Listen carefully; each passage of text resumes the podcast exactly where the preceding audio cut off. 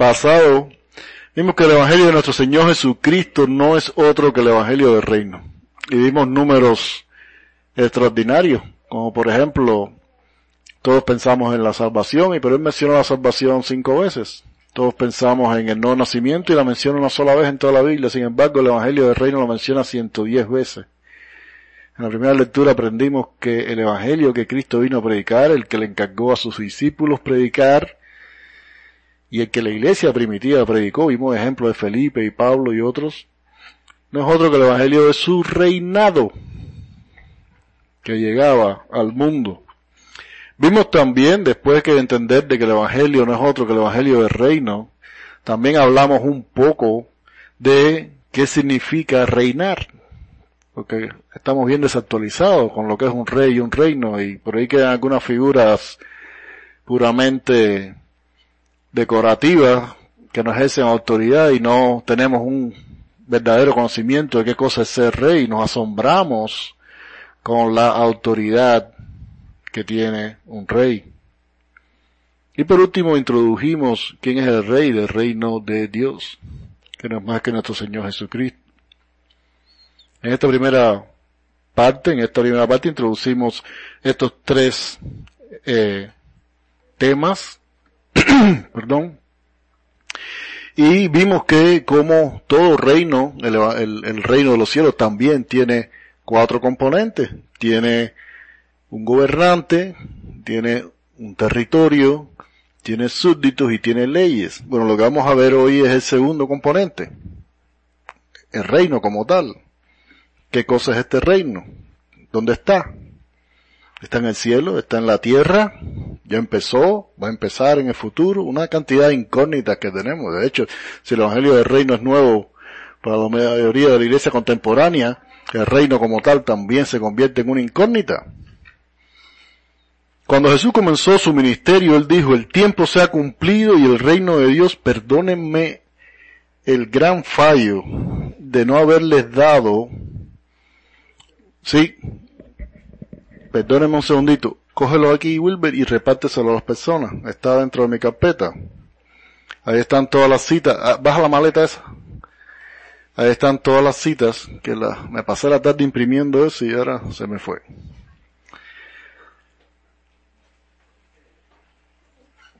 y no vamos a, cogerlo por el camino, ahí lo van a ver, todas están presilladas y están por orden, todas las citas bíblicas para que la puedan seguir. Cuando Jesús comenzó su ministerio, Él dijo, el tiempo se ha cumplido y el reino de Dios se ha acercado. Esto es Marcos 1.15. Y más adelante dijo, ciertamente ha llegado a vosotros el reino de Dios. Y esto es Mateo 12:28. Y cuando Jesús fue interrogado por el sumo sacerdote en el templo, dijo, y además os digo que desde ahora veréis al Hijo del Hombre sentado a la diestra del poder de Dios. Esto es Mateo 26, 6.3 y 6.4. En otras palabras, desde ahora me vas a ver reinar en mi reino. ¿Qué es lo que quiere decir esto? ¿Qué fue lo que quiso decir Jesús? ¿Qué quiere decir? ¿Habrá querido decir que es un reino espiritual?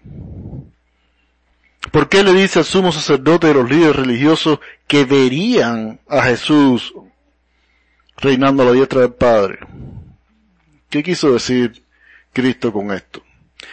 Resulta que muchos cristianos no se dan cuenta de que el reino de Dios es una realidad actual. Vamos a prestar atención a lo que Cristo está diciendo. Cuando dice Cristo, otra vez vamos a leer Mateo, Mateo 26, 6, 3 y 4. Dijo Jesús, desde ahora. Fíjense en esa palabra que creo que está subrayada en los versículos que le di.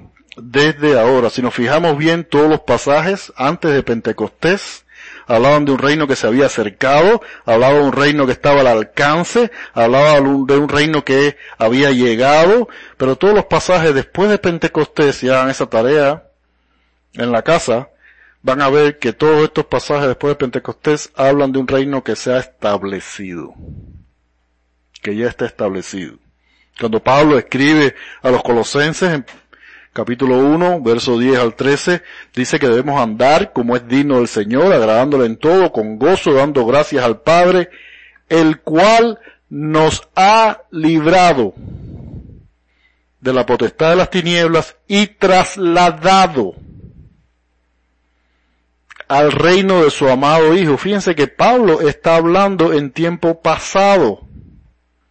Eso ya pasó para él y para los demás. Nos ha librado y nos ha trasladado al reino de su amado Hijo. Dios ya nos liberó y Dios ya nos trasladó a su reino. Pablo dice, eso ya sucedió. Hermano, Dios no nos lleva a su reino después que muramos. Él nos lleva a su reino tan pronto como nacemos de nuevo. Tan pronto como se revela a sí mismo en nosotros. Así que habiendo recibido, le dice, dice en Hebreos 12:28, habiendo recibido nosotros tiempo pasado, un reino inconmovible, tengamos gratitud y mediante ella, mediante esa gratitud, sirvamos a Dios agradándole con temor y reverencia. Esto es de la Reina Valera 2015, que lo explica mejor que la de 1960. Resulta alarmante que muchos eh, cristianos no se dan cuenta de que el reino de Dios es una realidad actual. Al igual que los fariseos, muchas personas que se consideran cristianos no ven el reino de Dios y como no lo ven, no viven en él.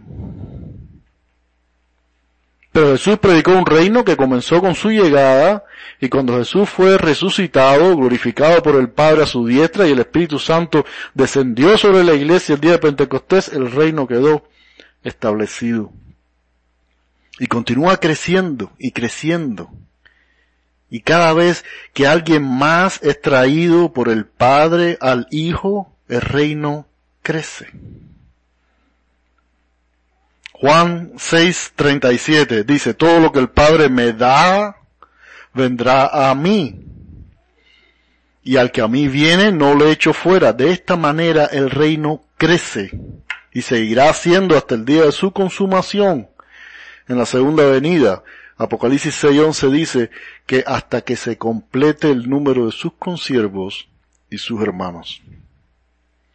Jesús dijo a la mujer samaritana en Juan 4:21, mujer, créeme que la hora viene cuando ni en este monte, refiriéndose al monte Gerizim, Gerizim, ni en Jerusalén adoraréis al Padre. Y esto es un aspecto único del reino de Dios en el nuevo pacto. Sus ciudadanos no ocupan ninguna porción de tierra, como es el caso de los ciudadanos del reino terrenal de Israel y de otros reinos del mundo. Los ciudadanos del reino de Dios están esparcidos por todas las naciones. ¿Por qué? Porque con su sangre, Apocalipsis 5.9, nos ha redimido para Dios de todo linaje, de todo idioma, de todo pueblo y de toda nación. Aun cuando la mayor parte de la población de la tierra no son ciudadanos del reino de Dios, su dominio abarca toda la tierra.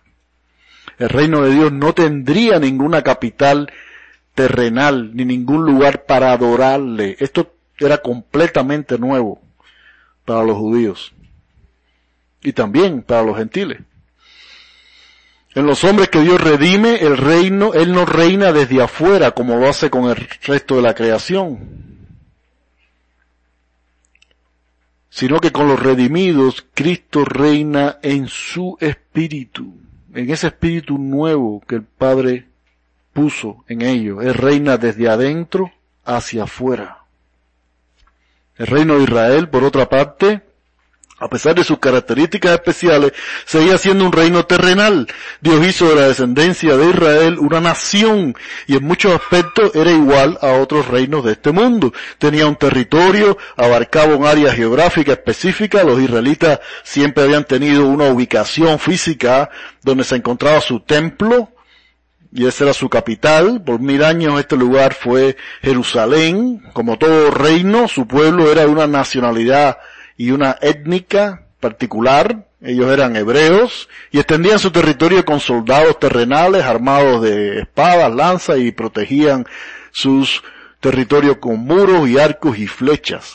A la vista de las naciones, el, único rasgo distintivo de este reino es que Dios, el Dios de este reino era muy poderoso, era celoso, prohibía la idolatría del pueblo y de su rey. Pero por lo demás, en esencia, era un reino como todo el mundo, poseía una capital, poseía fronteras, pero no así el reino de Dios.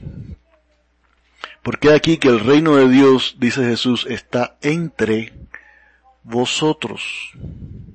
Lucas 17, 21. Pero sucede que los fariseos no podían ver este reino. Vamos a buscar Lucas 17, 20 al 21.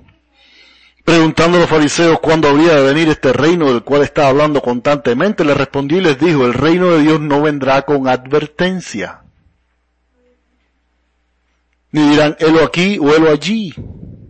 Porque el reino, he aquí que el reino de Dios está entre vosotros.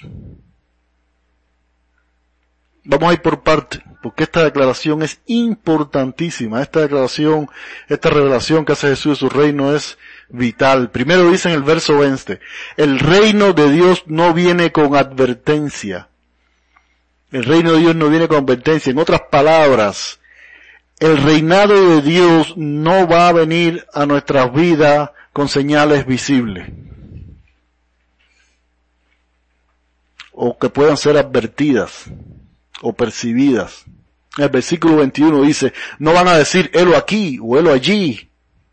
Quiere decir, no vamos a poder relacionarlo con ningún evento o ningún lugar o momento específico. No podemos relacionarlo con haber empezado a hablar en idiomas extranjeros sin haberlo estudiado, como sucede en las iglesias pentecosteses en el mejor de los casos, aunque nunca se ha probado. No podemos relacionarlo con los rituales de confesión de fe o aceptación de Cristo que tenemos en la iglesia contemporánea. No podemos decir fui salvo aquel día o en aquella iglesia.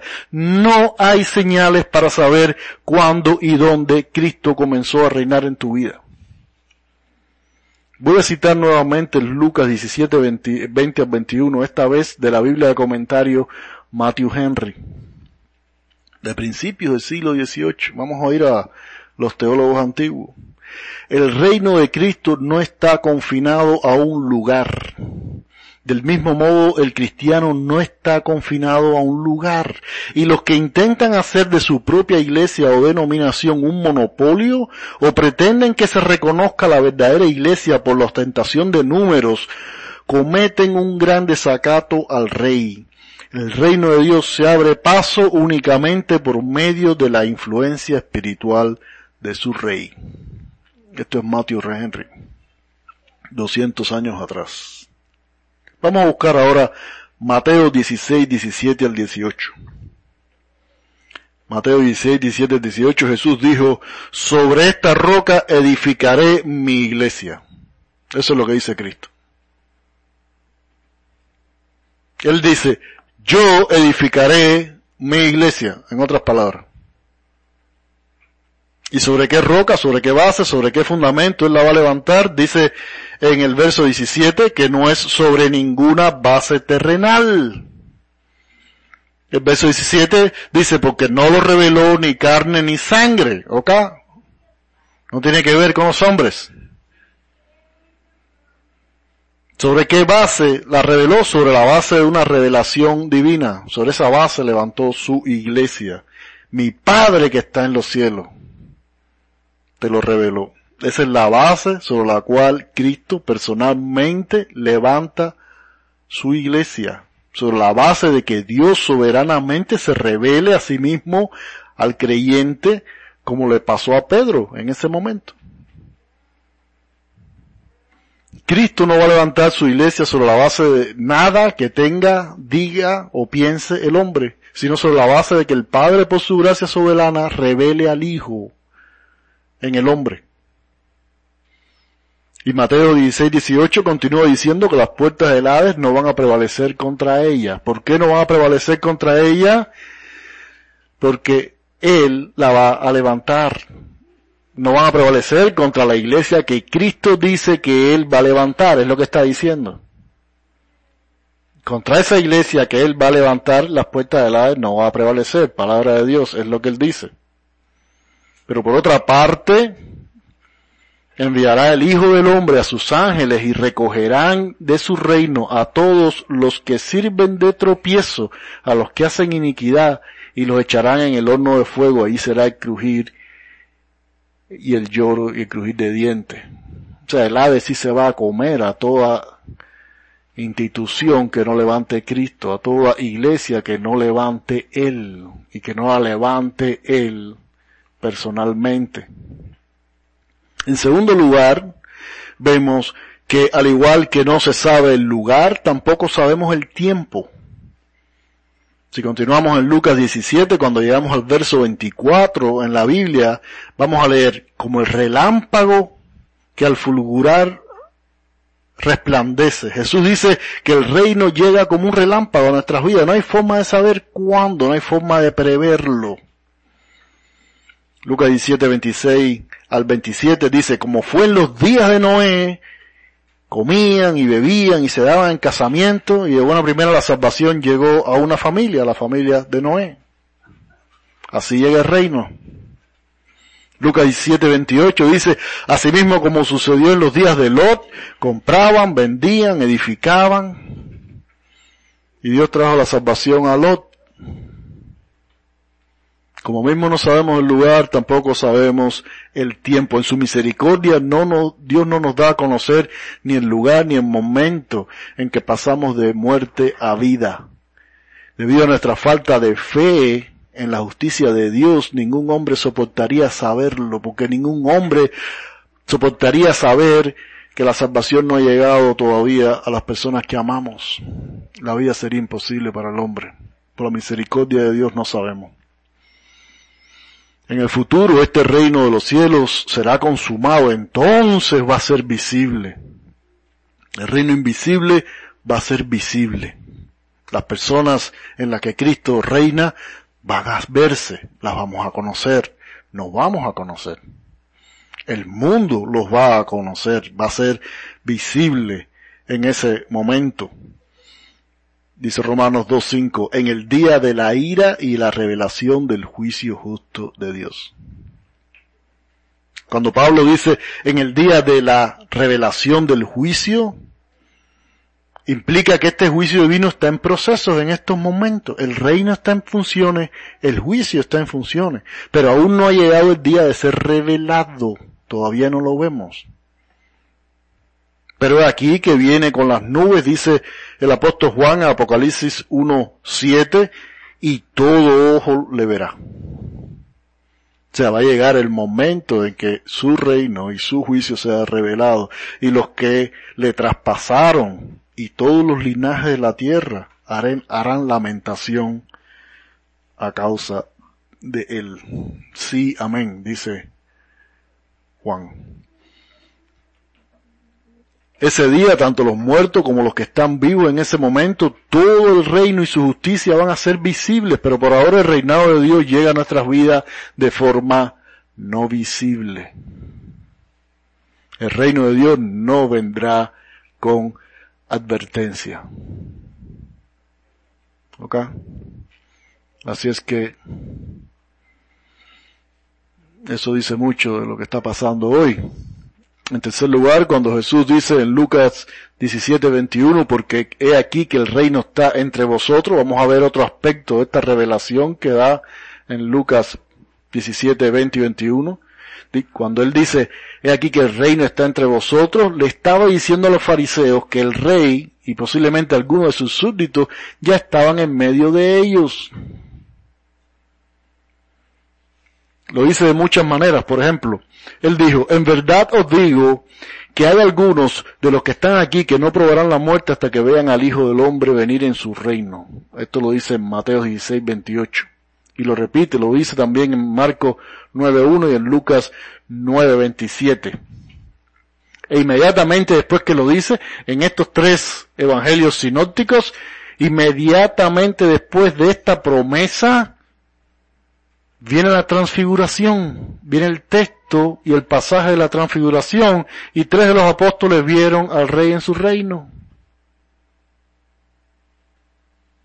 Vieron abrirse el tabernáculo de Dios.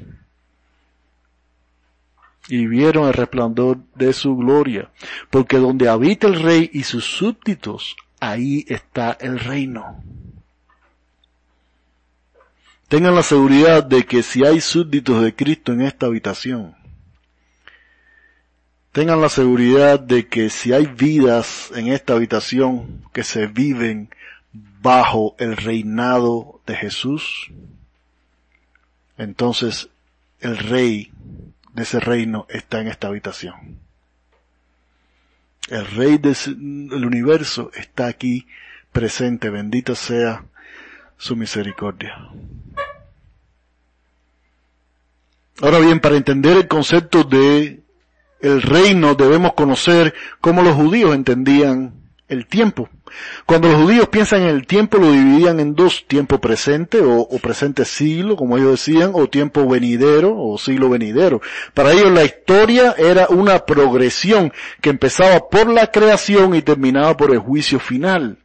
El presente siglo era donde ellos vivían toda su vida, era una época de esclavitud, opresión y sufrimiento. Ellos durante toda su historia vivían en ese presente siglo y anhelaban la llegada del siglo venidero con todo su ser, porque con este tiempo vendría paz y vendría justicia, la esclavitud, la opresión, el sufrimiento del presente siglo, iban a terminar con la llegada del siglo venidero en la época mesiánica y el reino de Dios. ¿Y cuáles iban a ser estas señales del fin del presente siglo y del inicio del siglo venidero? Bueno, sus esperanzas estaban basadas en tres promesas, dadas por muchos de los profetas. Estas señales eran la venida del Mesías, era la llegada o el derramamiento del Espíritu de Dios, y la tercera era la llegada del reino de Dios. El problema de los judíos que causó su decepción o su, su frustración con Jesús era que ellos veían este asunto de la perspectiva terrenal. Ellos esperaban salir de la esclavitud política, del control financiero, esperaban dejar de sufrir escasez, y progresar en sus vidas privadas. Ellos esperaban terminar con la opresión, la corrupción del gobierno romano. Ellos esperaban terminar con las pandillas y los malhechores y los asaltantes de camino. En fin, ellos esperaban lo mismo que espera la iglesia de hoy. Eso es lo que ellos esperaban. Esperaban la justicia de este mundo esperaban la justicia humana, su propia justicia. Lo único que no esperaban era la justicia de Dios. Busquemos Primera de Samuel capítulo 8 y cuando leemos estos pasajes bastante extensos que les puse ahí, no lo vean completo, nada más lo subrayado, vemos que desde siempre los idólatras han esperado un rey que reine sobre nosotros. ¿Y para qué? Dice, para ser como las demás naciones. Para ser como las demás naciones. Para que ese rey conceda, nos conceda lo que otros tienen. Para eso esperaban el reino. Para eso la iglesia espera el reino. De hecho, ni siquiera habla del reino, espera que el Espíritu Santo les conceda eso. Para ser como los demás, para tener lo que tienen los demás. Y nuestro reino gobernará y saldrá delante de nosotros y hará nuestras guerras. Ellos esperaban que alguien le diera la justicia que yo digo que es justicia. Ellos esperaban que el inconverso sea castigado pero que yo soy convertido. ¿Qué inconverso no quiere un rey así? Que me dé lo que yo quiero. Que me dé los deseos de mi corazón. ¿Qué falso convertido no quiere un Dios así? Todos. Ellos querían un rey que hiciera justicia a otros, no a ellos. Ellos no se veían malos, no entendían que los males que sufre el hombre son consecuencia de la naturaleza humana, que es esclava del pecado. Es lo que la iglesia olvidó, pero conocía antes como doctrina de la depravación total. Pero a pesar de toda su confusión, ellos estaban esperando un rey, estaban esperando un reino. Jeremías 23.5 profetizó la llegada de ese rey, uno de los profetas que profetiza la llegada del reino, por lo cual ellos sabían. Y el rey, él dice, he aquí vienen días, dice Jehová, en que levantaré a David renuevo justo y reinará como rey, el cual será dichoso y hará juicio y justicia en la tierra. Estaba prometiendo este rey. En el libro de Daniel 2.44, este profetiza que el reino se establecería en los últimos días después de la sucesión de cuatro reinos que comienzan con el reino babilónico de Nabucodonosor. Y el último de estos reinos del imperio romano que posteriormente él dice, y en esos días de estos reyes, el Dios del cielo levantará un reino que no será jamás destruido. En estos días, en estos días de estos reyes, todavía no había concluido el reinado de los romanos y ya Dios levantará un reino que no será jamás destruido, ni será reino dejado a otro pueblo que no sea los escogidos de Dios. El profeta Ezequiel y el profeta Joel profetizaron la llegada del Espíritu Santo. Joel 2.28, ahí leemos, después de esto derramaré mi espíritu sobre toda carne antes que venga el día grande y espantoso de Jehová. Quiere decir, todo esto, la llegada del reino sucederá antes del día de la revelación de juicio justo. Y todo el que invocar el nombre de Jehová será salvo. Significa no solamente los judíos, sino todo el que invoque su nombre, los judíos, los griegos, los romanos, los sirios, los fenicios, cualquier gentil. En realidad todos los profetas profetizaron alguna de estas tres promesas. El Mesías, el Espíritu de Dios y el reino mesiánico. Y los discípulos estaban viendo cumplirse cada una de ellas. Las habían oído por la tradición oral, conocían las escrituras, ahora estaban viendo cumplirse esas tres promesas. Así que antes de la ascensión de Jesús, sus discípulos empezaron a atar cabos y a poner esta información junta. Todos ellos sabían que Jesús era el Mesías, desde el momento en que el Bautista lo anunció por primera vez, testificó en Juan 1.36, he aquí el Cordero de Dios. Cuando Andrés halló a su hermano, en Juan 1.41 dijo, hemos hallado al Mesías. Y cuando Jesús preguntó en Lucas 9:20, ¿y vosotros quién decís que yo soy? Pedro dijo, tú eres el Cristo. Ellos no tenían duda de que Jesús era el Mesías. En segundo lugar, como vimos en la primera lectura, ellos escuchaban a Jesús predicar todo el tiempo la llegada de su reino. El Evangelio es de su reino. Y después de resucitado se presentó vivo con muchas pruebas indubitables, apareciéndose durante 40 días y hablándole acerca del reino de Dios. Hechos 1.3. Hasta el momento de su ascensión él predicó constantemente su reino. Y justo antes de irse, en Hechos 1.45, Jesús ratifica la inminente llegada del Espíritu Santo, la tercera promesa, y les mandó que no se fueran de Jerusalén, sino que esperasen la promesa del Padre, la cual les dio, les dijo, oíste de mí, y seréis bautizados con el Espíritu Santo, y dentro de no muchos días. Todos los discípulos pusieron todo esto junto y pensaron, bueno, ahora va a suceder. El Mesías vino, nos alerta la llegada del Espíritu Santo dentro de no muchos días, por lo que la pregunta que le hacen es totalmente lógica. En Hechos 1.6 le dicen, entonces los que estaban reunidos le preguntaron diciendo, Señor, ¿restaurarás el reino a Israel ahora? ¿En este tiempo?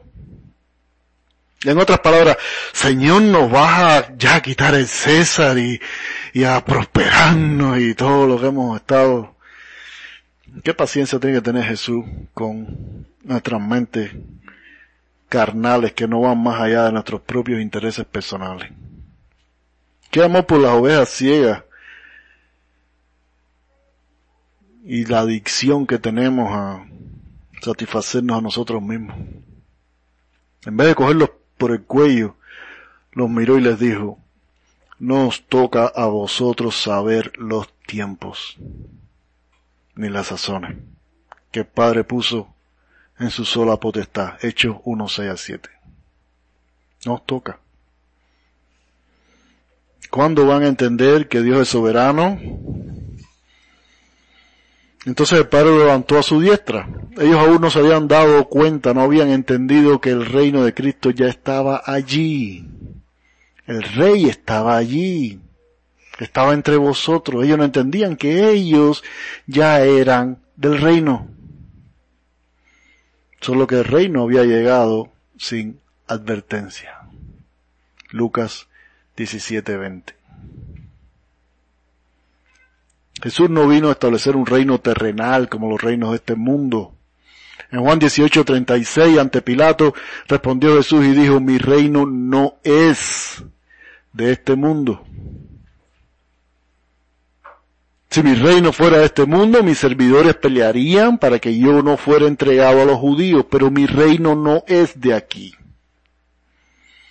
Su reino no está asociado con entidades terrenales. Jesús no reina a través de ninguna institución, ni siquiera las instituciones religiosas. El reinado de Jesús no tiene que ver con ninguna institución terrenal. Si su reino fuera como los de este mundo, sus súbditos se habrían organizado como lo hacen en el mundo y habrían actuado como actúa el mundo. Pero la iglesia que actúa como actúa el mundo con seguridad no es de Cristo. La iglesia que actúa como el mundo con seguridad no es de Cristo. Pero el reino del Mesías no se origina ni se sustenta en nada terrenal, sino que únicamente en los que el Padre convierte y le da al Hijo. Y este de manera poderosa y definitiva los libera de la esclavitud del pecado con cada nueva criatura. Él hace avanzar su reino. Alguien pudiera pensar de los que estamos aquí como los fariseos y decir, ¿y eso es todo? Y entonces no, no vamos a tener... ¿Y, dónde están los triunfos entonces? ¿Y, dónde está la gloria? No, yo quiero un rey como el de las demás naciones.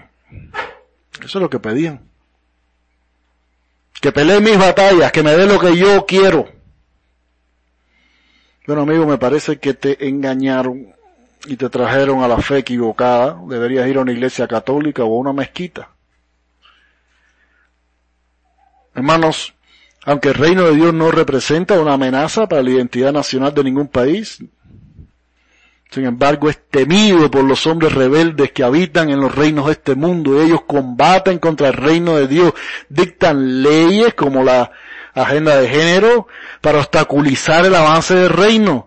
Pero el reino de Dios es inalcanzable para ellos porque existe una dimensión espiritual del hombre hasta el día de su segunda venida en el cual entregará el reino nuevamente al Padre. En 1 Corintios 15, 24, 25 leemos cómo entrega el reino de nuevo Padre. Luego el fin, cuando entregue el reino al Dios y Padre, cuando haya suprimido todo dominio, toda autoridad y potencia, o sea, cuando todo enemigo espiritual de Dios sea derrotado. Porque es preciso que Él reine, ¿hasta cuándo? Hasta que haya puesto a todos los enemigos debajo de sus pies. Él está reinando hasta que ponga a todos los enemigos del Padre como estrado debajo de sus pies. ¿Entienden lo que dice la Escritura? Es preciso que reine desde ahora, dice el apóstol, hasta que su reino llegue a consumarse completamente, cuando toda rebeldía contra Dios sea derrotada y sea juzgada en Apocalipsis 11:15 el apóstol Juan vio ese día por adelantado. Apocalipsis 11:15 dice, el séptimo ángel tocó la trompeta y hubo grandes voces en el cielo que decían, los reinos de este mundo han venido a ser de nuestro Señor y de su Cristo y de su Salvador, del Hijo. Y Él reinará por los siglos de los siglos. Entonces el reino de Dios va a ser revelado en ese momento, va a ser visible en la tierra, así como lo es en los cielos, va a ser visible físicamente como lo es ahora espiritual. Será tan material como lo es espiritual ahora. Entonces, vamos a ver su gloria, no la nuestra. No la que estamos esperando, los fariseos. Entonces vamos a ver su gloria. Pero por ahora el reino es físicamente invisible. Lo cual es claramente indicado por el hecho de que los fariseos estaban mirando al rey y estaban mirando el reino y el reino estaba creciendo delante de sus narices y ellos no podían ver al rey ni podían ver su reino. ¿Por, ¿por qué? Juan 3.3. Porque el que no nace de nuevo, o sea, el que no nace del Espíritu, no puede ver el reino de Dios que está entre vosotros. Lucas 17, 21. Hermano Jesús no va a ser nuestro rey cuando muramos y vayamos con él. Si tú eres de Dios, Cristo es tu rey ahora.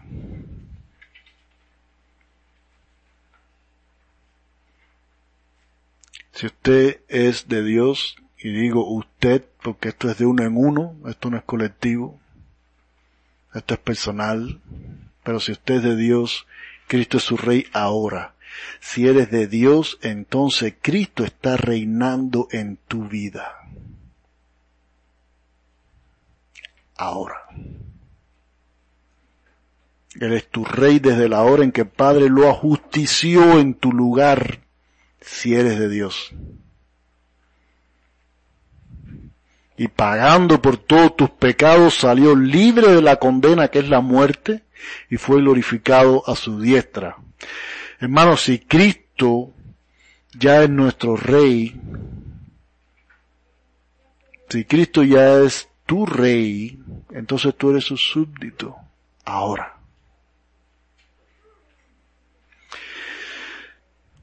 Padre mío, te doy gracias Señor por este tiempo que pasa tan rápido, por estas cosas que son tan elementales en tu palabra, tan claras pero que no se ven y vienen a ser como, como una lluvia, como un baño, como un baño nuevo. Incluso para los que ya hemos oído esto nos resulta, nos resulta tan nuevo, tan impactante. Pero te doy gracias, Señor, ese es el agua, ese es el agua de vida. Tenemos que oírlo todos los días, Señor, tenemos que oírlo todos los días. Hasta lo que lo estudiamos y lo escribimos, tenemos que leer lo mismo que escribimos, Señor, porque es el agua de vida lo que estamos oyendo en tu palabra. Qué difícil es romper el viejo molde y verte como rey. Qué difícil es vernos como tu súbdito. Qué difícil es romper este molde viejo, Padre, pero te doy gracias, Señor. Te doy gracias porque sabemos que tú eres rey y que eres soberano en la vida de tus súbditos, Señor, y aquel que comenzó la obra la termina en cada uno. Te doy gracias porque en pocos años he visto mucho en un país donde no esperaba nada, realmente tengo que decirlo, Señor, y, y he visto mucho en el corazón. Porque lo que son tuyos tú los sacas de donde sea, Señor. Hasta un país comunista los sacas, los limpias, les cambias el corazón, pones en el espíritu. Tú los salvas, Señor. Ya que conviertes, justifica. Ya que justificas, santificas. Y es evidente, Señor, es imposible, es imposible, Señor, llegar a tu presencia y no ser visiblemente transformado, Señor. Tu reino está en este mundo, Padre. Y yo sé que tu reino está en esta habitación. Y tú estás en esta habitación. Bendita sea tu misericordia, Señor. Te tememos y te amamos. En el nombre de Cristo. Amén.